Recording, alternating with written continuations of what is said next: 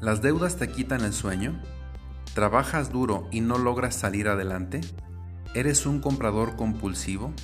¿No sabes en qué se te va el dinero? ¿Preocupado por tu futuro económico? ¿Quieres hacer crecer tu patrimonio? ¿Buscas la ansiada libertad financiera? Si te has planteado una o más de estas preguntas, llegaste al sitio indicado. Hola, ¿qué tal? Soy José Carlos Oliva Robles, consultor especialista en finanzas personales y autor del blog dinerobajocontrol.com. En este podcast daré lectura a los contenidos sobre educación financiera, economía y finanzas que escribo en el blog. Quiero contribuir a mejorar tu relación con el dinero para que logres todas tus metas financieras. El día de hoy compartiré contigo la entrada titulada El premio a la paciencia y dice así. En un reciente taller sobre finanzas personales, pregunté a los participantes si con un sueldo medio era posible comprar de contado bienes duraderos, como por ejemplo una televisión. La respuesta fue casi unánime, no es posible. Luego pregunté si alguno de los asistentes había comprado televisión o equipo de sonido en el último año y un participante se apresuró a decir que él había comprado una pantalla de 50 pulgadas, que terminaría de pagar en un mes, luego de un año de abonos. ¿Pudo esta persona comprar una gran televisión de contado?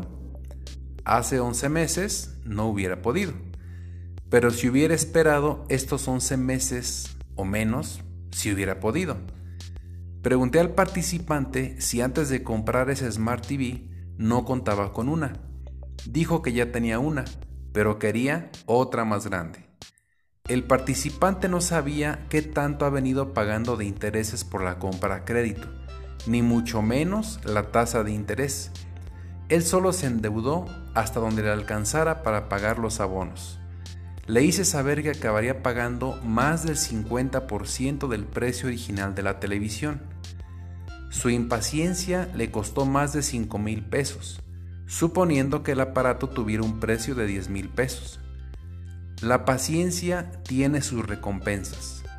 Si el participante, en vez de estar dando abonos por disfrutar anticipadamente de un bien, hubiera ahorrado el importe equivalente, aún sin estar ganando ningún interés en una cuenta de ahorros, estaría ahorrando, o mejor dicho, evitaría pagar más del 50% del precio original de la televisión.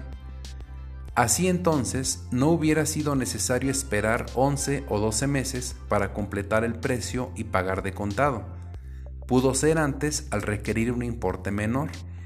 Incluso, ya con la suma disponible para adquirir la televisión, pudo haber buscado más opciones, comparando precios en distintos lugares, y no solo decidirse por aquel en donde le dieran crédito o le pusieran abonos chiquitos.